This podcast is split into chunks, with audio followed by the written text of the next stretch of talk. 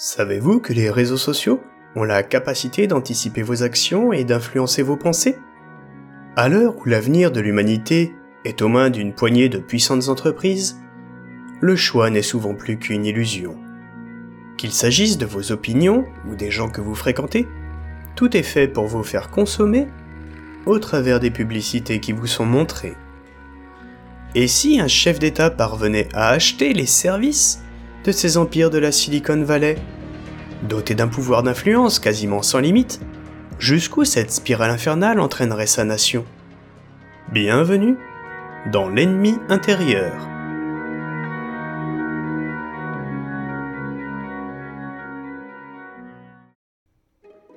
Dans un salon du palais présidentiel, un homme attend que son hôte le rejoigne.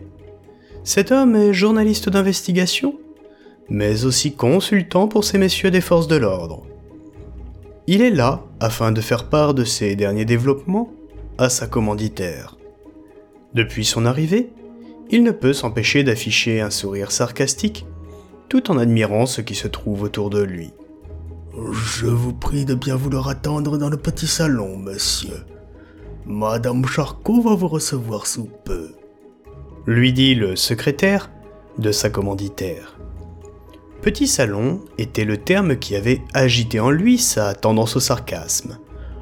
Le petit salon en question était deux fois plus grand que son appartement étudiant d'autrefois. Quant à la décoration, elle devait certainement coûter un pognon de dingue. L'immense porte en bois de style 19e s'ouvre alors en grinçant. L'homme se retourne pour faire face à son hôte de marque, qui n'est ni plus ni moins que la première femme à avoir accédé à la présidence de la République. Bonjour Madame le Président, dit le consultant. Bonjour Monsieur, lui répond-elle. Je préfère toutefois Madame la Présidente. Que voulez-vous, je suis de l'ancienne école. C'est par votre titre que je vous appelle ainsi et non votre fonction. Lui répond-il avec courtoisie et un léger sourire en coin. Je crois que nous avons plus important à faire si nous voulons enfin parler de cette histoire au passé et nous tourner vers l'avenir. Répond-elle. Les mots de la chef d'État ont beau sonner faux, elle sait y faire. Audreyne Charcot dégage un charisme naturel. Sa voix et son visage rayonnant font même oublier qu'elle a dépassé le demi-siècle. Mais cela ne trompe plus grand monde à présent, puisque le pays avait été mis à feu et à sang, teinté de nombreuses émeutes, lors de ses deux précédents mandats. Et elle s'apprête à réitérer, tandis qu'elle était parvenue à faire changer la loi pour pouvoir briguer deux mandats supplémentaires. Les élections venaient justement d'avoir lieu, et elle avait été réélue en écrasant son adversaire. Suite au résultat de l'élection, de nombreuses manifestations eurent lieu à travers le pays. Ceux qu'on appelle les extrêmes semblaient même avoir conclu une trêve idéologique pour faire barrage contre l'extrémisme néolibéral. Il faut dire que les dix années qui venaient de s'écouler avaient été particulièrement difficiles humainement. Audreyne Charcot était parvenue à se hisser au plus haut sommet de l'État dans le contexte de la démondialisation qui avait succédé à la première guerre contre la Russie. Après celle-ci, le monde s'était recomposé autour de deux blocs économiques mondiaux bien distincts le bloc euro-atlantiste d'une part, et le bloc russo-asiatique de l'autre. L'Amérique du Sud se vendait au plus offrant, tantôt aux uns, tantôt aux autres, tandis que le continent africain, quant à lui, demeurait un espace de guerre économique entre les deux blocs. Ce découpage du monde en deux provoqua alors un immense plan de réindustrialisation de l'Occident. Il fallait bien pallier les nombreuses pénuries que tout cela avait entraîné. Absolument tous les secteurs d'activité furent impactés. Il fut donc convenu par les pays euro-atlantistes qu'un assouplissement drastique des droits du travail devenait nécessaire. C'est Audreyne Charcot qui se chargea de cette besogne dans son pays. Au programme, salaire minimal associé à un revenu de base pour tous, avec contrepartie de travail obligatoire, sous peine de se voir supprimer toutes ces aides, comme cela ne fut pas suffisant, un crédit social fut alors instauré, ce qui fit rentrer dans le rang la très grande majorité des gens. Et cela fonctionna. pendant un temps. Mais l'homme n'est pas une machine. Une crise façon gilet jaune, puissance 10, finit alors par s'emparer du pays. Mais revenons un peu à nos moutons. Audren Charcot avait fait appel à un éminent enquêteur privé pour résoudre un problème de taille. Son principal opposant Ernest Zocchetti avait été tué au lendemain des élections. Dans les émeutes qui avaient succédé au résultat, des manifestants s'étaient attaqués aux candidats les plus sulfureux, dénonçant la farce que représentait à présent cet événement pseudo-démocratique. Bilan, un mort. La présidente n'avait eu d'autre choix que de faire appel à une personnalité reconnue pour sa neutralité et son intégrité, afin de calmer les ardeurs des uns et des autres.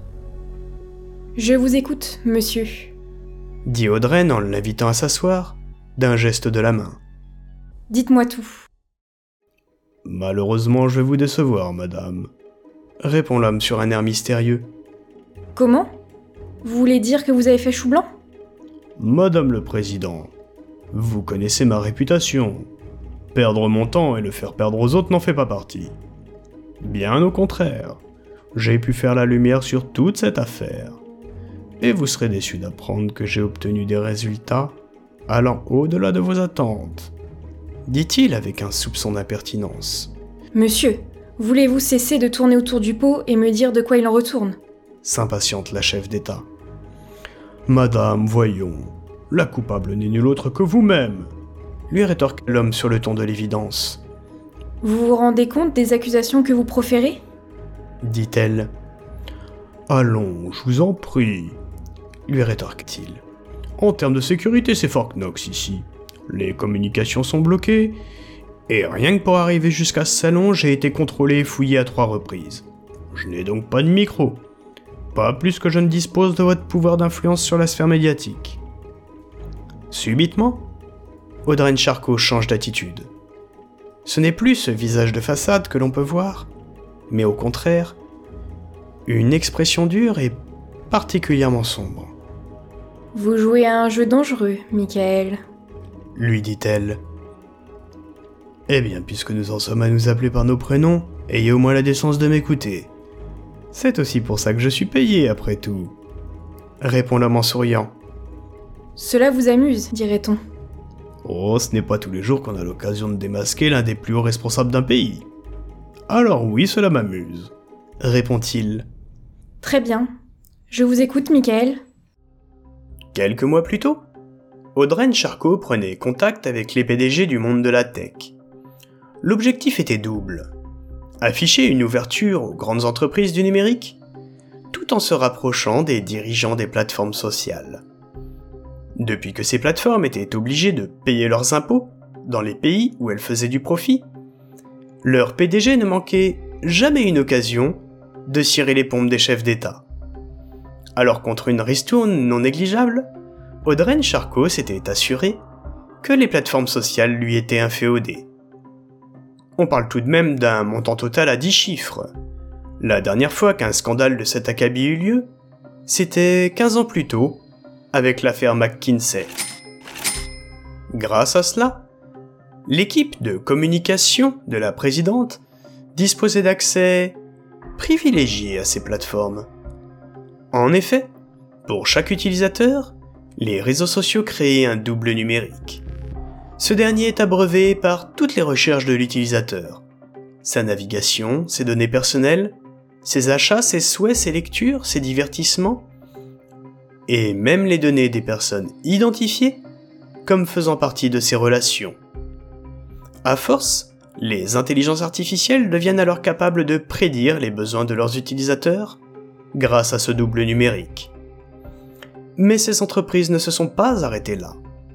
Les utilisateurs étant de moins en moins réceptifs à la publicité, leur modèle économique commençait à battre de l'aile.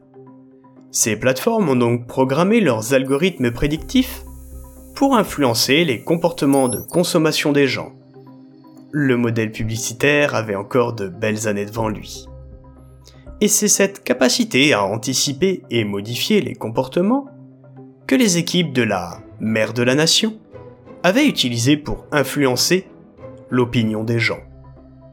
Toutefois, Ernest Zocchetti ancien président de la République, avait eu vent de ces pratiques. Il envisageait de tout révéler au grand jour s'il venait à perdre l'élection. De par le bilan de sa propre présidence, il était initialement le favori des électeurs dans les sondages. Au démarrage de la campagne, il semblait alors improbable qu'il ne soit pas élu de nouveau, dix ans après son premier mandat. Sa défaite sonnait donc pour lui comme une confirmation de la machination. Audren avait ensuite fait usage de son nouveau pouvoir pour provoquer les émeutes. C'est l'ancien programme de recherche européen INDECT qui lui en avait donné l'idée. Ce programme permettait de savoir qui serait amené à participer à un soulèvement social avant même qu'il n'en ait connaissance. Grâce aux algorithmes des réseaux sociaux, faire l'inverse était également aisé.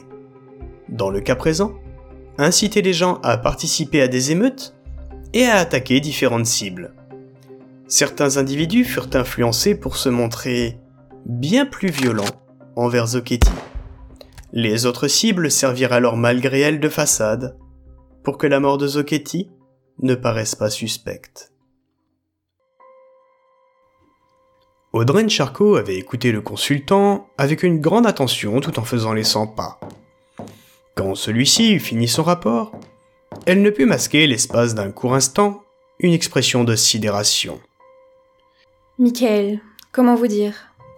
Vous vous rendez compte qu'en me disant tout cela, vous vous mettez à découvert? Lui demanda-t-elle de façon rhétorique. Malgré ce qu'elle venait d'entendre, Audrey Charcot faisait preuve d'une très grande suffisance à l'égard de son interlocuteur. Elle semblait convaincue d'être intouchable. Tout du moins était-ce l'image qu'elle cherchait à renvoyer. Car en réalité, elle avait peur. Je suis curieux de savoir lequel de nous deux est le plus à découvert, lui répondit Michael. Voyons, dit-elle. Qui croirait un journaliste d'investigation dont les résultats sont certes efficaces, mais dont les prises de position sont polémiques? Jusque-là, vous avez une paix relative dans vos activités, car les forces de l'ordre vous apprécient. Michael voyait très bien où elle voulait en venir, et affichait une mine déconfite. Quelques appels suffiraient pour faire surgir au grand jour vos acquaintances avec des personnalités, disons, sulfureuses. Reprit-elle. Que voulez-vous dire? demanda-t-il. Si j'ai pu en arriver là dans le métier, c'est justement grâce à mon intégrité qui m'a rendu inattaquable. Je suis d'ailleurs chanceux que ceux qui ont cherché à régler mon cas avec une balle aient tous échoué. Vous avez très bien compris, répondit-elle. Oui, ce sont des menaces. Dans ce cas, il semblerait que je sois à votre merci, soupira le journaliste. Audren, me permettez-vous toutefois une question, s'il vous plaît? Faites donc, je vous en prie, dit-elle sur un ton faussement aimable. Voyez-vous, ce qui me plaît le plus dans mon métier, c'est avant tout de résoudre le problème auquel j'ai décidé de me confronter. Ce que les médias, la justice, ou la police, ou bien même vous, en faites ensuite, ça ne me regarde pas. Même si je préfère évidemment quand le dénouement va dans mon sens. Alors ma question est la suivante.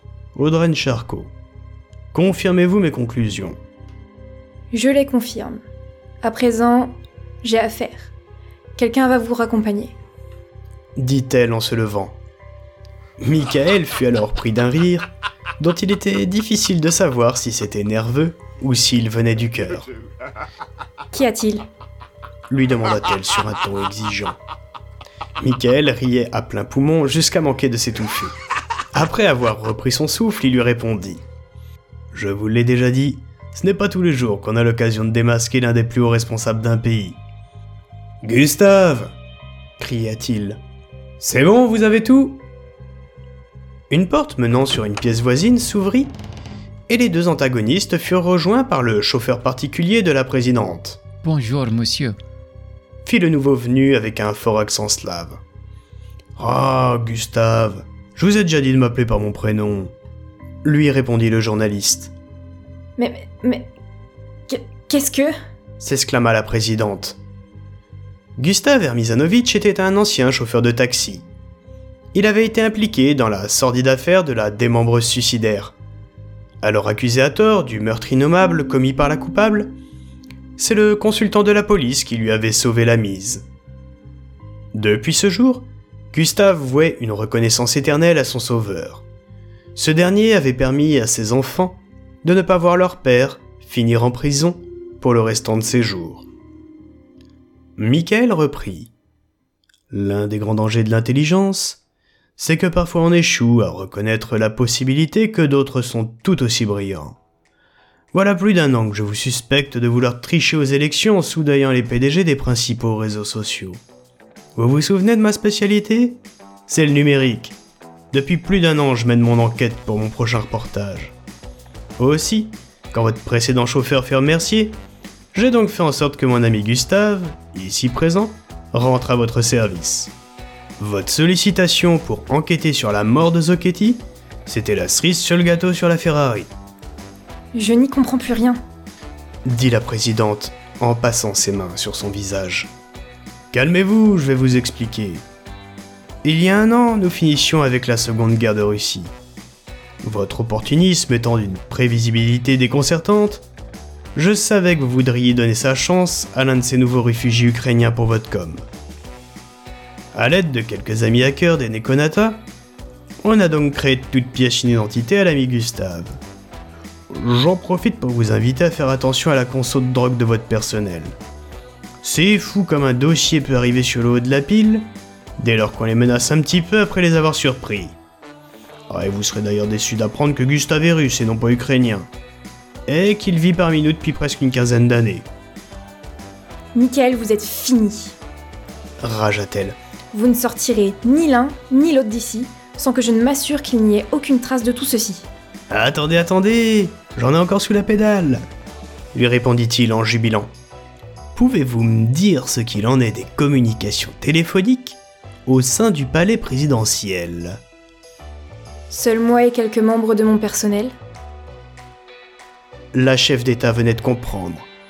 Bordel Enfant de salaud lança-t-elle. Gustave, au titre de chauffeur particulier du président de la République, faisait partie des quelques privilégiés à pouvoir utiliser librement son Norowerst sécurisé pour communiquer. Ainsi, toute la discussion que le journaliste venait d'avoir était diffusée en direct sur son site internet. Audreyne Charcot était en état de choc. Elle ne savait plus quoi faire. Au loin, des sirènes commençaient à se faire entendre.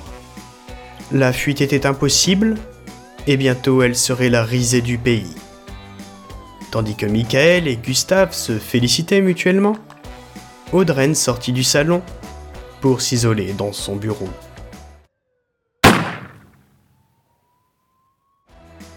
De vraies élections allaient enfin avoir lieu.